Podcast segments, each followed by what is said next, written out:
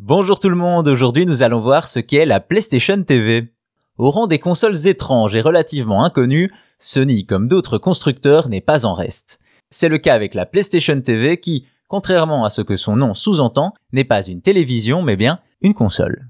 Définitivement, le monde du gaming est riche en jeu, certes, mais également en termes de consoles oubliées. C'est le cas avec la PlayStation TV, un hardware étrange sorti par Sony en 2013 au Japon et en 2014 en Europe.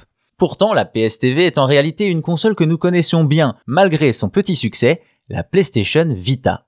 Et oui, la console portable de Sony sortie en 2011 pour faire suite à la PSP, la PlayStation Portable, y ajoutant de nouvelles fonctionnalités comme l'écran et le pas d'arrière tous deux tactiles.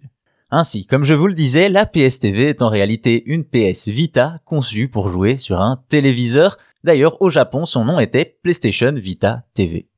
La console se présente comme l'une des plus petites au monde, de la taille d'un paquet de cartes à jouer, et pour cause, c'est une Vita sans écran, sans bouton ni joystick, avec simplement des ports pour USB, cartouches de jeu, carte mémoire HDMI et Ethernet, et donc, à l'aide d'une manette DualShock 3 ou 4, la PS-TV permet de jouer à des jeux PS Vita en version cartouche ou dématérialisée, mais aussi à des jeux PSP et PS1, et même à des jeux PS4 en remote play, en effet, la console peut streamer votre PlayStation 4 pour jouer sur un autre écran ou même n'importe où dans le monde si la connexion le permet. Avec en plus des problèmes de latence et de lag, on se demande pourquoi streamer une console de salon sur une console de salon. Aussi, certains jeux de la Vita ne sont pas compatibles car ils utilisent l'écran tactile ou le pas d'arrière, ce qui est peu pratique avec une manette de PS3.